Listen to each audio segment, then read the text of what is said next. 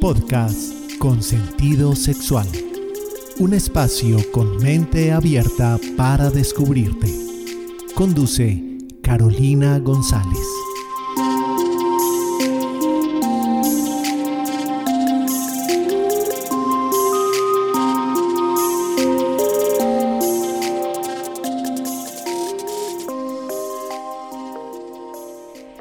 Hola, espero que te encuentres muy muy bien. Soy Caro González de Sentido Sexual y hoy estoy muy feliz como todos los programas, pero sobre todo más por la invitada que te tengo, que es una invitada que muy seguramente ya conoces. Ella se llama Paulina Millán gran amiga, colega, sexóloga y tiene un podcast maravilloso. De hecho, ella fue la que me fue incursionando en este mundo de los podcasts que se llama Sexópolis, que te lo súper recomiendo. Hola Pau, ¿cómo estás? Qué rico escucharnos nuevamente por aquí, por este podcast. Me encanta, me encanta estar aquí y además poder hablar. Siempre que vengo aquí hablamos de temas que nos apasionan y que podríamos estar hablando por horas. Total. y espero que la gente también los disfrute. Sí, porque además, fíjate que mucha gente que ya nos conoce o que nos conocía una de las dos, les encanta cuando nos juntamos porque fluye. O sea, tú puedes estar en México, yo puedo estar acá en Medellín y nos conectamos literal por una llamada. Es, es como si programáramos todo el programa, lo ejecutáramos todo y sale a la perfección y la conexión tuya y mía es increíble, es buenísima.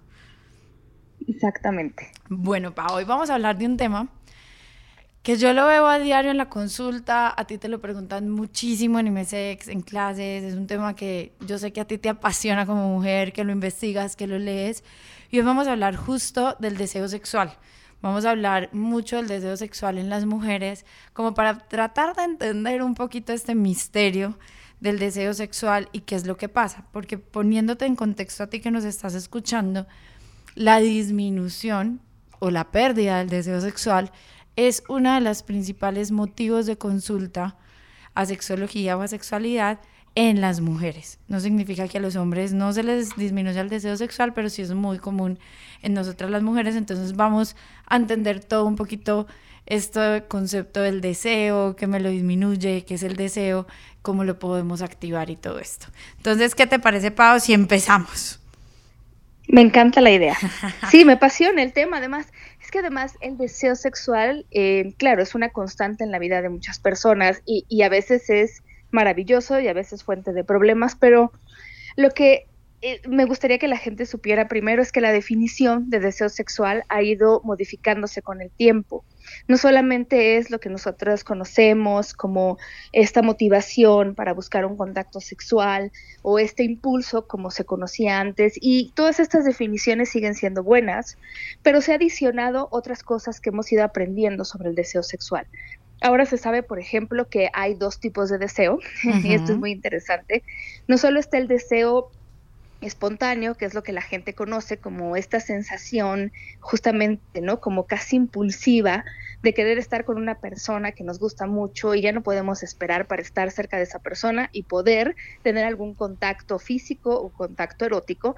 Pero ahora se sabe que la mayor parte del deseo en las parejas ocurre como un deseo responsivo, es decir, se llama así justo porque responde a algún estímulo que provocamos o nos provocan. Entonces, nuestro cuerpo sabemos que va a responder a las caricias que nos demos con nuestra pareja o algún, no sé, texto erótico o al uso de algún juguete. Es decir, nosotros de antemano sabemos que nuestro cuerpo va a responder a algo y entonces tenemos ese, pues ese eh, estímulo y buscamos a través de ese estímulo la respuesta. Pero esto es muy importante justo porque la gente piensa, bueno, si yo no tengo deseo espontáneo, ¿no? Si mi deseo ya no se parece a lo que era antes, pues entonces, ¿será que ya todavía tengo deseo o no? La respuesta es que sí, pero este deseo se busca. Y como decía una chica que el otro día platicaba conmigo, para mí me decía, es un poco como hacer trampa, pero buena, ¿no? Es hacer trampa buena para buscar que tu deseo pueda de alguna manera eh, responder a estos estímulos. Entonces, eso es muy importante. Y otra cosa que también se sabe que es muy importante es que el deseo sexual es contexto dependiente. Y el contexto para cada quien es diferente. Y esto significa que va a haber cosas en el ambiente, pero también en nuestra pareja y a nivel personal, que van a facilitar o van a obstaculizar el deseo. Ya todas las personas seguramente saben que hay muchísimas cosas que, pues, la, bueno, no sé, y además en común, ¿no? Cosas que nos excitan, ¿no? Cuando me ha tocado ver investigación al respecto, bueno, las mujeres y los hombres dicen, a mí me excitan los besos, a mí me excitan los lugares tranquilos, pero luego también los lugares prohibidos, y todas esas son cosas que tenemos muy en cuenta siempre, a lo mejor si yo ahorita les dijera, hagamos una lista, de las cosas que nos excitan o que nos, nos prenden el deseo, podríamos enumerarlas y eso es muy interesante, pero no todas las personas tienen una lista de aquellas cosas que obstaculizan su deseo. Y el deseo sí funciona con estas dos, digamos, áreas.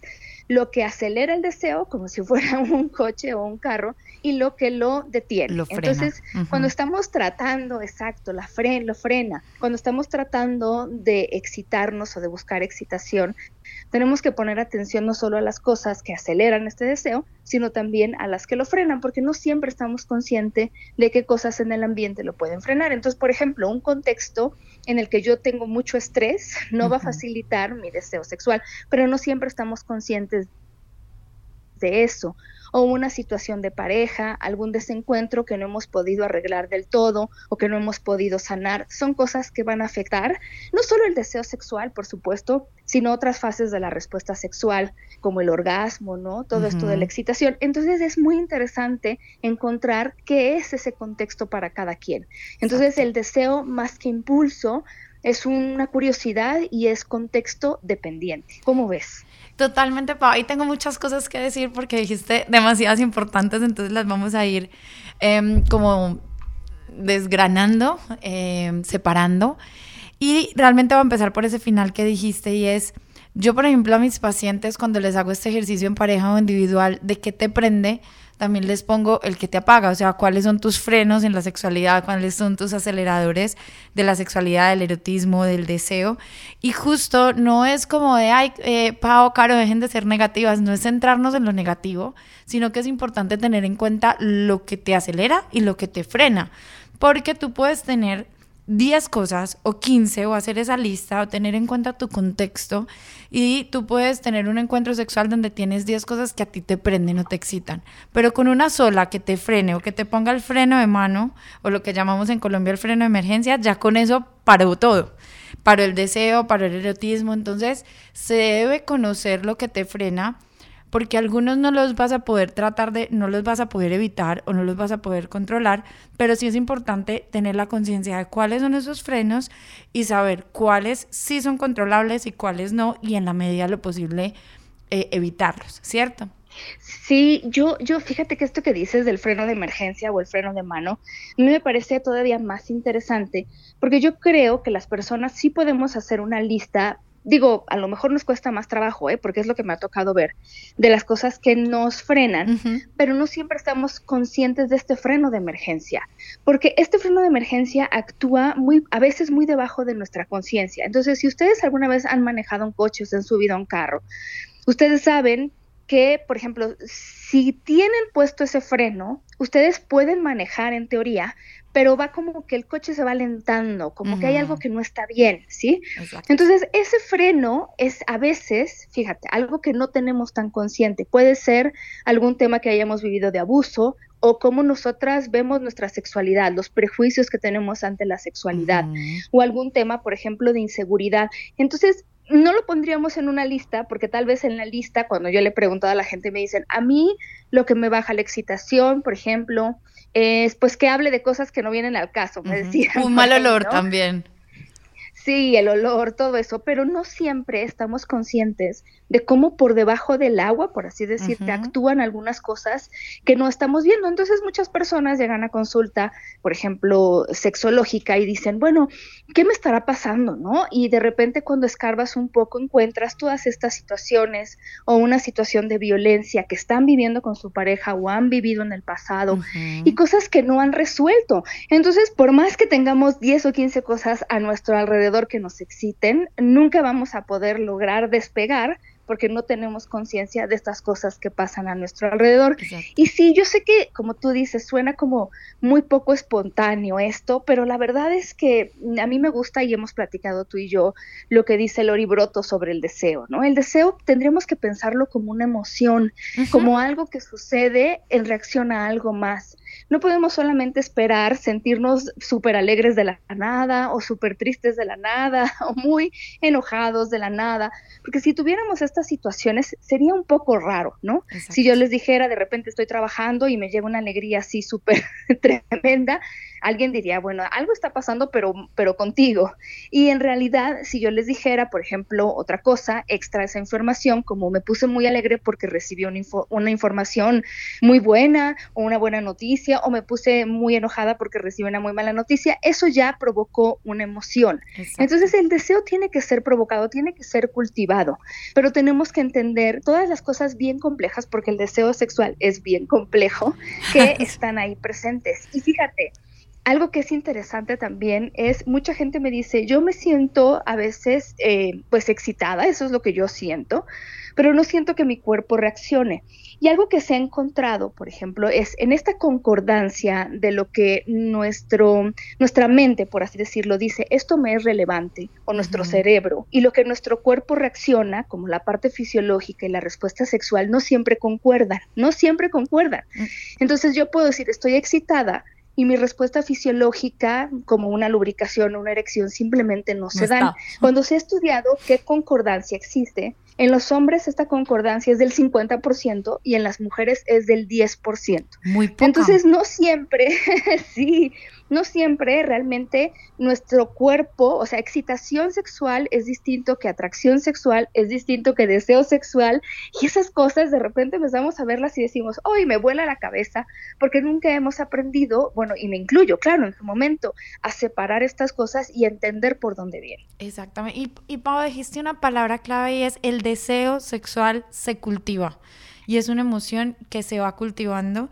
Y además, yo siempre les digo muchas veces a mis pacientes en mis conferencias, el deseo sexual no tiene un interruptor de on-off, o sea, no hay una forma que tú o apagues o prendas el deseo y no puedes pretender que salga como por arte de magia de la nada, es algo que lo debes cultivar, por ejemplo, a través de fantasías sexuales o de pensamientos sexuales, como tú los quieras llamar, a través de estímulos, que ahorita vamos a hablar un poquito más de lo que tú decías de ese deseo sexual responsivo, porque creo que ahí está mucho la clave del entendimiento y saber que aunque el deseo sexual es complejo, cada vez lo vamos entendiendo un poco más y yo creo que también algo que nos va a permitir ese entendimiento es saber que no nos tenemos que encasillar.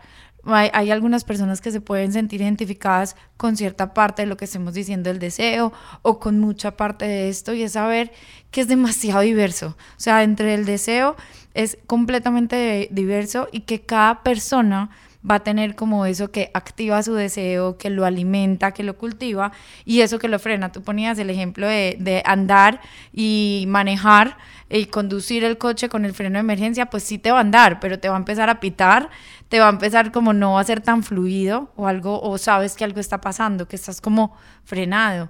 Y hay veces no somos conscientes de la culpa que podemos llegar a tener, de la inseguridad, de muchas cosas que están frenando por debajo de eso. Entonces hay que ser conscientes e ir tomando poco a poco conciencia de qué está pagando el deseo, que el deseo no es solamente como, ah, me dieron ganas y ya, es va muchísimo, pero demasiado más, más allá. Vamos a hacer pa una pequeña pausa y ya regresamos con esto de el deseo responsivo y de seguir aprendiendo un poco más del tema.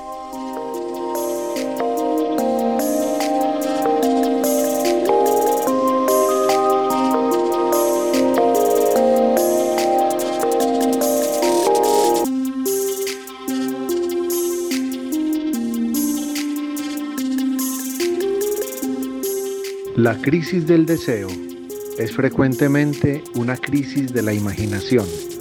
Esther Perel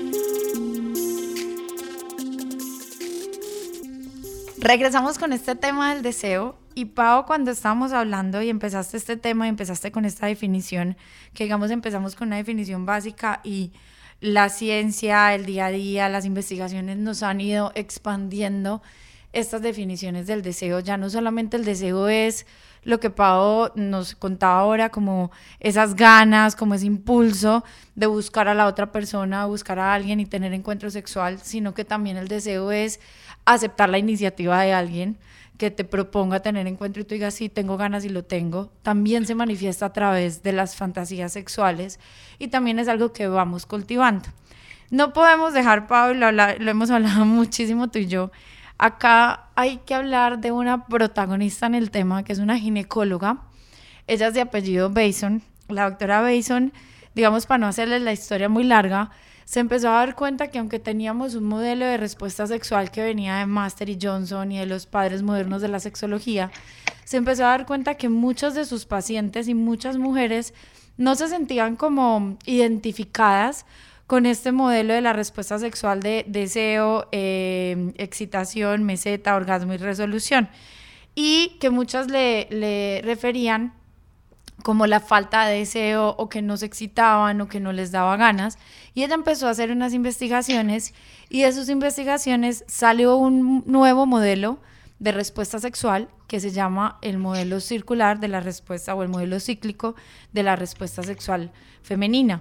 Que para que me lo entiendas un poquito no es como subir una montañita, sino como es un círculo que no necesariamente tiene un inicio o un fin, sino que es como una cadenita de consecuencias para que nos entiendan más y dejar hablar más a Pau, esto tiene que ver mucho con lo, con, con lo responsivo, con el deseo sexual responsivo que decía Pau.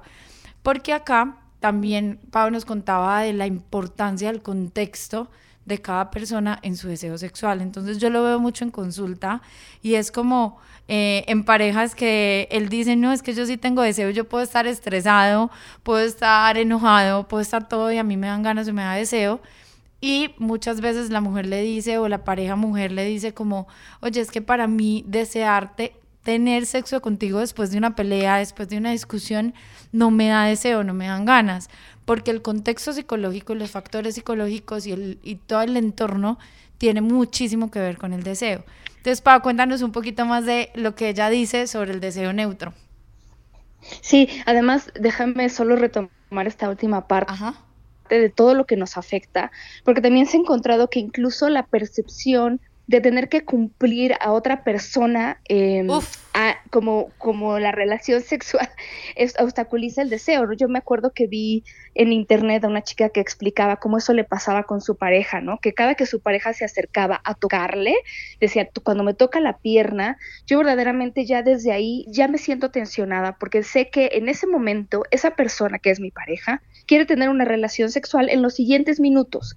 Y entonces yo no puedo solamente recibir esta caricia porque entonces tengo que responder de otra manera, me siento comprometida porque además mi pareja no me busca de, esa manera físico em, como afectivo, de abrazarme o tocarme, si no es para tener relaciones sexuales. Entonces, así es, es así de complejo, bueno, no, lo que significa un estímulo para nosotros, pero sí, justo esta respuesta cíclica, porque además todo esto del deseo es relativamente nuevo, hasta que Helen Kaplan dijo, bueno, es que antes de la respuesta sexual, de llegar al orgasmo y toda esta excitación, también hay una fase importante que se llama deseo sexual. Entonces, justo Rosemary Bason veía con sus pacientes algo muy interesante. No solamente es esto de la excitación, como a veces nos lo muestran en las películas. Yo algo ese estímulo me excita y entonces yo respondo.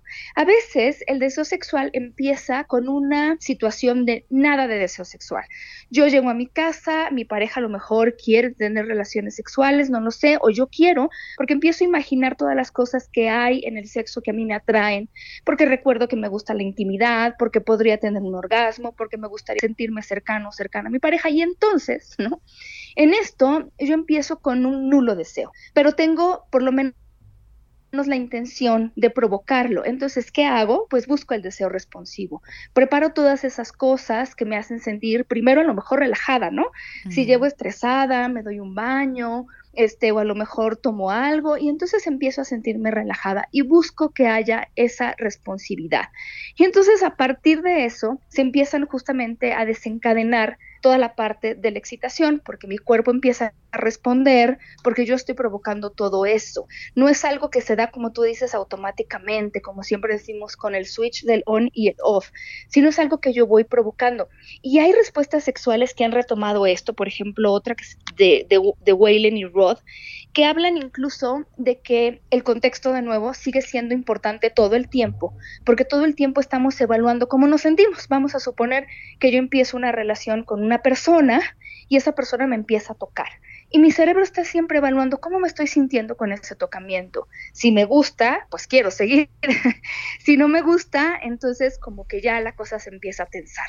Y si me gusta esa caricia y decido seguir, esa excitación que se va a provocar también la voy a evaluar de alguna manera. Todo esto pasa sin que nos demos mucha cuenta, pero estoy evaluando cómo me estoy sintiendo. Si me siento bien con esa excitación, digo, claro, quiero más, ¿no? Y si no, pues de todas maneras eh, voy a pensar que esto no está funcionando y lo puedo detener. Sería detenerlo. Pero cuando hablamos de todo esto, fíjense cómo no estamos romantizando nada de esto que sucede en las películas o en las películas cercas. Estamos hablando de la vida real, ¿no? Porque una pareja de dos personas, no importa qué tanto tiempo tengan juntos o juntas, no siempre pueden tener el mismo deseo, el mismo día, la misma hora, con la misma intensidad.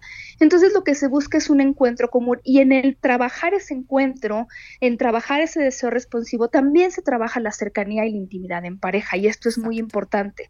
Nuestro deseo sexual no podemos esperar a que solo se dé cuando estamos sentadas, estamos haciendo un correo electrónico que vamos a enviar, sino tenemos que tener un espacio que lo provoque, porque nuestro cerebro siempre va a interpretar las cosas en el contexto y eso va también para lo negativo. Si estamos en una situación de estrés, todos los estímulos que lleguen a nosotras los vamos a interpretar como una amenaza. Entonces, si yo estoy muy ocupado en la computadora porque tengo que mandar un correo electrónico en este mismo ejemplo y llega mi pareja y me quiere hacer alguna caricia, yo a lo mejor estoy tan estresado que le voy a decir, no, en este momento no, porque aunque esa caricia o ese estímulo en otro contexto me serían muy excitantes. En un contexto de estrés se viven como amenazas. Entonces la próxima vez que nos sintamos así, tal vez deberemos hacer una reflexión sobre qué cosas hay alrededor que pudieran estar provocando esto. Exactamente, y ahí, Pau, hay que diferenciar que no es como programar al deseo o programar un encuentro sexual y ponerle fecha, hora y lugar, sino justamente lo que hemos dicho desde el principio, ir cultivando el deseo, no pretender que este salga de la nada. Y no significa que porque el deseo sea responsivo, tú ponías ahora el ejemplo de no tengo ganas, llego estresada a la casa, entonces me doy una ducha, pongo música, me relajo. Puede que ir cultivando en ese momento el deseo o hacer todo eso como me lo puede prender y puedo terminar en una respuesta sexual, en un encuentro sexual rico y placentero, puede que solamente se queden simplemente me relajé y llegué a la casa y no terminó en nada más. O sea, no todo deseo sexual responsivo tiene que terminar o, o, digámoslo así, tiene que llevar a un encuentro sexual. Yo, por ejemplo, lo pongo en un, digamos, hablando mucho de carros otra vez, es como si tuviéramos un carro o un coche, como dicen en México, eh, mecánico es como si tuviéramos el deseo sexual en neutro. No significa que esto no pase en los hombres, pero se ha estudiado mucho más que es más frecuente en las mujeres. Entonces es como si tuviera mi deseo sexual en neutro. Como me puedo ir para primera, me puedo, me puedo pasar a neutro, me puedo quedar en parqueo, ¿cierto? Entonces, para que eso se mueva, pase de neutro para alguno de los dos lados, necesito un estímulo sexual, necesito algo o simplemente un estímulo visual o un estímulo auditivo o algo que me lleve a prender, pero puede que yo me prenda o puede que no me prenda. Entonces, por ejemplo, yo puedo no tener ganas ni de subir una montaña ni de no subirla pero resulta que llego a una montaña espectacular y veo el día y digo, wow, está súper lindo el paisaje, está adecuado para caminar. Me, al, verla, al tener ese estímulo de ver la montaña, yo me voy a activar y voy a querer subir la montaña. Y eso es, ese deseo neutro se me va a pasar a primera, ¿cierto? Y voy a arrancar el carro y voy a, a manejar. Pero puedo llegar yo a esa montaña que voy a visitar y el día está un poquito oscuro, va a empezar a llover, hay mucha gente y yo puedo mirar y decir, mm, no, o sea, sí vale la pena como subirla, pero, pero no, la verdad en este momento no, me quedé en neutra o simplemente no se activó. Pero es importante tener el estímulo. ¿Esto a qué conclusión también me lleva? A que yo les digo mucho a las parejas y tú decías de esta chica que decía en el video que la pareja le tocaba la pierna y ya era como como la indicación de que iban a tener un encuentro, que iba a terminar un encuentro, es muchas parejas, Pau, dejan de tocarse, como tú lo decías, dejan de besarse, dejan de abrazarse, dejan de mostrarse como ese tipo de intimidad, de afecto, de cariño, y solamente se empiezan a tocar como para un contexto más erótico o de sexo. Y entonces yo siempre les digo como vengan, retomen ese contacto, porque no todo contacto físico me tiene que terminar en un encuentro erótico y porque si no tengo el, el contacto no voy a tener un estímulo, entonces ese deseo nunca me va a pasar de neutra primera. Entonces es como, no pretendan que ustedes tengan el deseo cuando no lo están alimentando, cultivando. No sé si me hice entender y te gustó el ejemplo. Sí, me, me encanta la analogía porque además si estás cultivando aunque sea eso. Yo me acuerdo que cuando la gente estaba encerrada en su casa en la pandemia, me decían, pero es que no puedo tener relaciones sexuales así como yo conocía. Pues es que hay muchas maneras de tener acercamientos. El, el, tema es no perder ese acercamiento, porque el deseo sexual empieza con eso, con este acercamiento, con la intimidad. El deseo sexual se genera más que en los órganos sexuales, en el cerebro, en esa cercanía, en la percepción de que yo me siento en confianza, donde me puedo mostrar vulnerable, donde puedo realmente intimar platicando de mis fantasías sexuales. Entonces, yo creo que la gente que nos escucha primero tendrá que ver que, que esto es la realidad del deseo y que podemos platicarlo con la pareja, que no siempre vamos a querer tener un orgasmo, que no siempre vamos a querer acercarnos, pero que está bien acercarnos, que si no vamos a tener una relación sexual con penetración o con orgasmo, de todas maneras se puede hacer y que eso nos va a ir acercando y que eso, pues sí, es hacer trampa, como dice esta chica, pero es hacer trampa bonito, porque estamos buscando que nuestro cuerpo y nuestro deseo siempre estén en sintonía. Y esta parte que yo decía también, la constante evaluación de los estímulos, si yo no me estoy sintiendo a gusto con algo, por favor, no se sientan comprometidos o comprometidas a seguir una relación sexual donde no le están pasando bien. Paren, hagan una pausa, regresense unos pasos atrás, eh, hagan algo que les, que les dé placer, porque muchas veces pensamos que esta relación sexual que tenemos que tener porque la otra persona quiere para poder complacer a la otra persona, tiene que ser a costa de, nuestro propio placer. Entonces, cada relación que tengamos tiene que ser consensuada, pero también consensuada con nosotras y nosotros mismos. Em, no importa si estamos decidiendo que en este momento no tengo deseo, pero me lo quiero provocar, pero es una decisión que yo sé que me va a llevar al placer. El problema es cuando esa decisión en realidad está comprometiendo mi placer. Exactamente, y es desde dónde lo estoy haciendo. ¿Lo estoy haciendo para cumplir una tarea para el otro o lo estoy haciendo para mí? o lo estoy haciendo para ambos. Entonces eso también, esa reflexión es muy importante. Vamos a ir, para a nuestra última pequeña pausa y ya regresamos con esta conclusión de este tema que necesitamos por ahí 20 programas más. Ya volvemos. Para comunicarte con Carolina González, puedes hacerlo al correo electrónico carogonsasexual en el WhatsApp 350 333 9045. En las redes sociales Instagram sentido-sexual, Facebook sentido sexual y en el sitio web www.sentidosexual.com.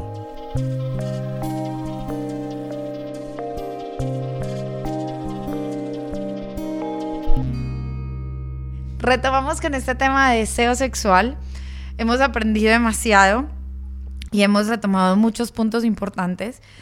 Y hay para una cosa que para ir como dándole a las personas que nos están escuchando como estas herramientas, estas ideas de justo ir cultivando el deseo, que ya hemos dado muchísimas, por ejemplo, el ser consciente o revisar cómo está tu entorno, cómo están tus emociones, porque ya sabemos, y Bason lo dijo mucho, que factores psicológicos, cómo me sienta yo emocionalmente hablando conmigo misma o en mi relación de pareja o en el entorno o hasta en el trabajo, va a afectar directamente el deseo sexual. Digámoslo así, para bien o para mal, entre comillas. Lo va a activar o lo va a frenar. Vamos a dar estas herramientas para cultivar, para alimentar, me gusta más esa palabra también, el deseo sexual. Y yo quiero empezar con una que, que la pensé cuando tú estabas hablando y cuando te estaba escuchando y es también no solamente centrémonos en que nos da deseo sexual, también muchas veces es, uy, deseo hacer esta actividad, deseo hacer un curso de algo, deseo estudiar, deseo aprender. Entonces, una de las herramientas que yo te puedo sugerir es también revísate cómo estás, como esa relación con el deseo en general. Y entonces, ¿qué estás haciendo para darle espacio al deseo? ¿Cómo te estás motivando? Porque a veces ponemos el piloto automático de tengo que trabajar, tengo que hacer esto, tengo que hacer aquello, pero ¿qué tanto lo estás haciendo porque lo deseas o te guste y qué tanto te estás dando el tiempo, por ejemplo, de descansar, porque muchas veces me dicen mm, mujeres sobre todo, claro, es que no me da deseo. me acuerdo de una paciente que un día me dijo, mi deseo se montó en un avión, no sé para dónde se fue, pero se fue. Y entonces muchas veces perdemos el deseo, se disminuye el deseo. Y yo les pregunto cómo están en su vida y me dicen, me siento cansada, estoy fatigada, no me provoca pararme en la cama muchas veces. Ojo, lo voy a separar como de síntomas depresivos, lo estoy poniendo más en, en, la falta como de deseo.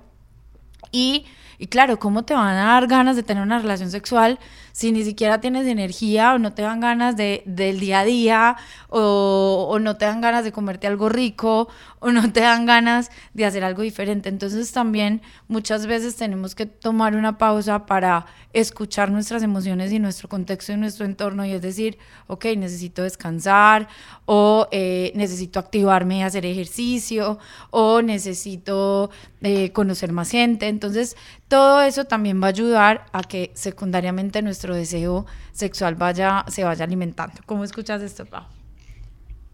Exacto. Sí, es algo que mm, suena, algunas personas dirán, ay, suena como tarea, pero la verdad es que es una tarea que al principio puede costar mucho trabajo, pero se va haciendo más, mucho más sencilla con el tiempo y cada, cada minuto, cada minuto que ustedes le inviertan a eso, es un minuto que también se suma a su autoconocimiento y a su relación de pareja.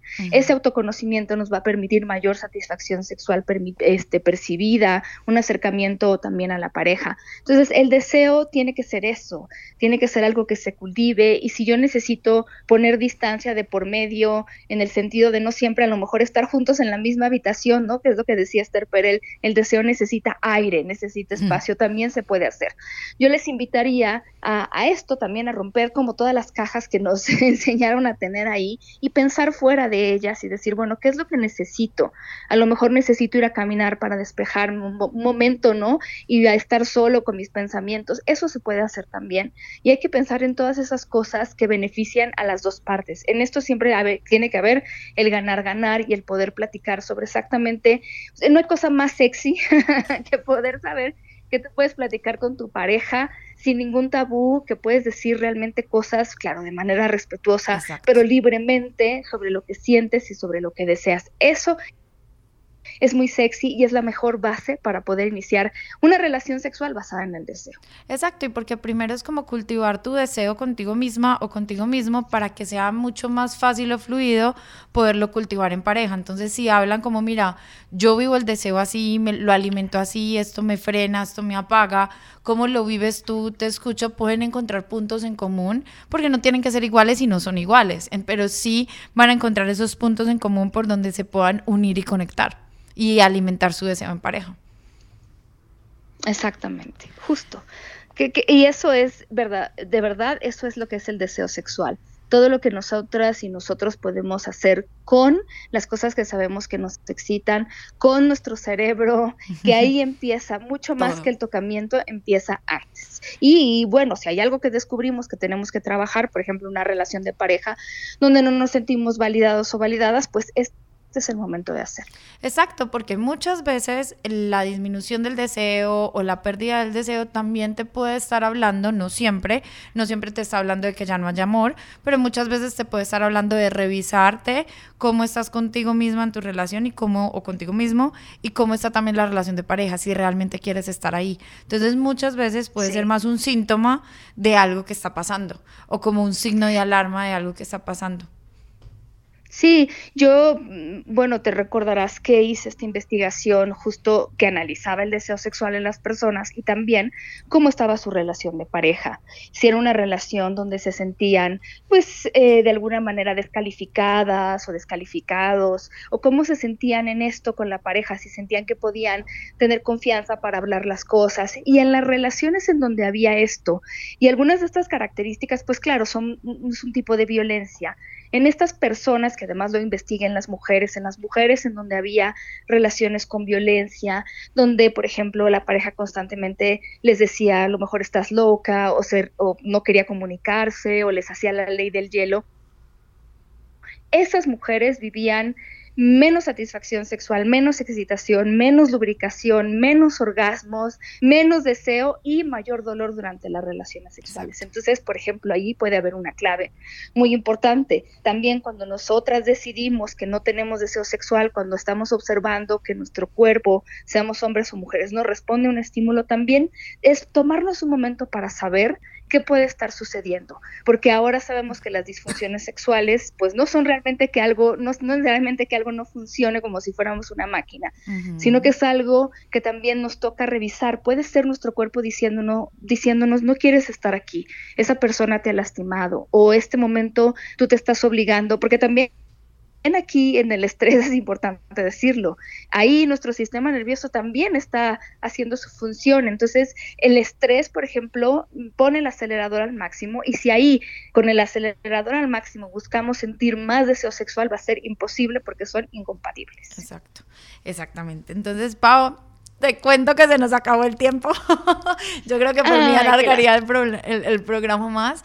Eh, me encantó compartir contigo. Yo creo que cada vez se me hacen más corticos los programas, pero este me ha encantado porque creo que algo como tan complejo como el deseo lo hemos puesto en perspectiva, lo hemos puesto de una manera como muy sencilla y espero que tú ahí que estás escuchándonos, ya sea en el carro, en la casa, eh, bueno, tengas, te lleves tus propias reflexiones, no tragues entero, reflexiona qué de esto que dijimos te quieres quedar para tu vida, qué de esto quieres resignificar, porque de eso se trata la vida, de ir creciendo, de ir resignificando, de ir aprendiendo.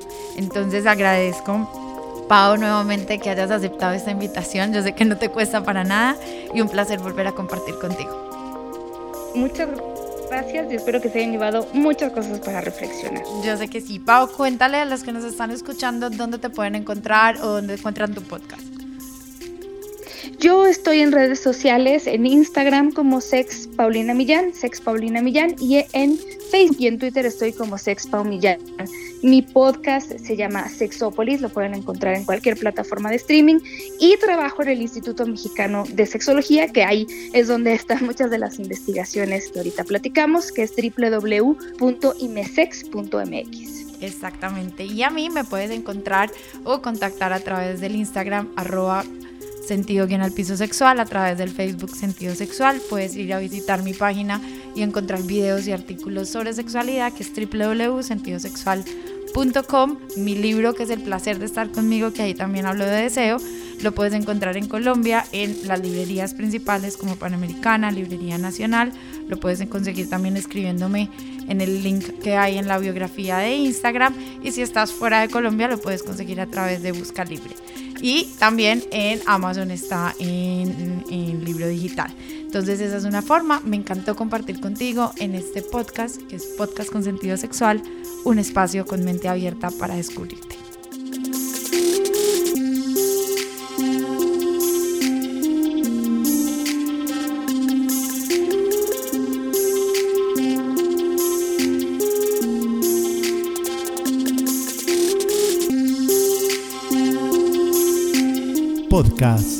Sentido sexual. Un espacio con mente abierta para descubrirte. Conduce Carolina González.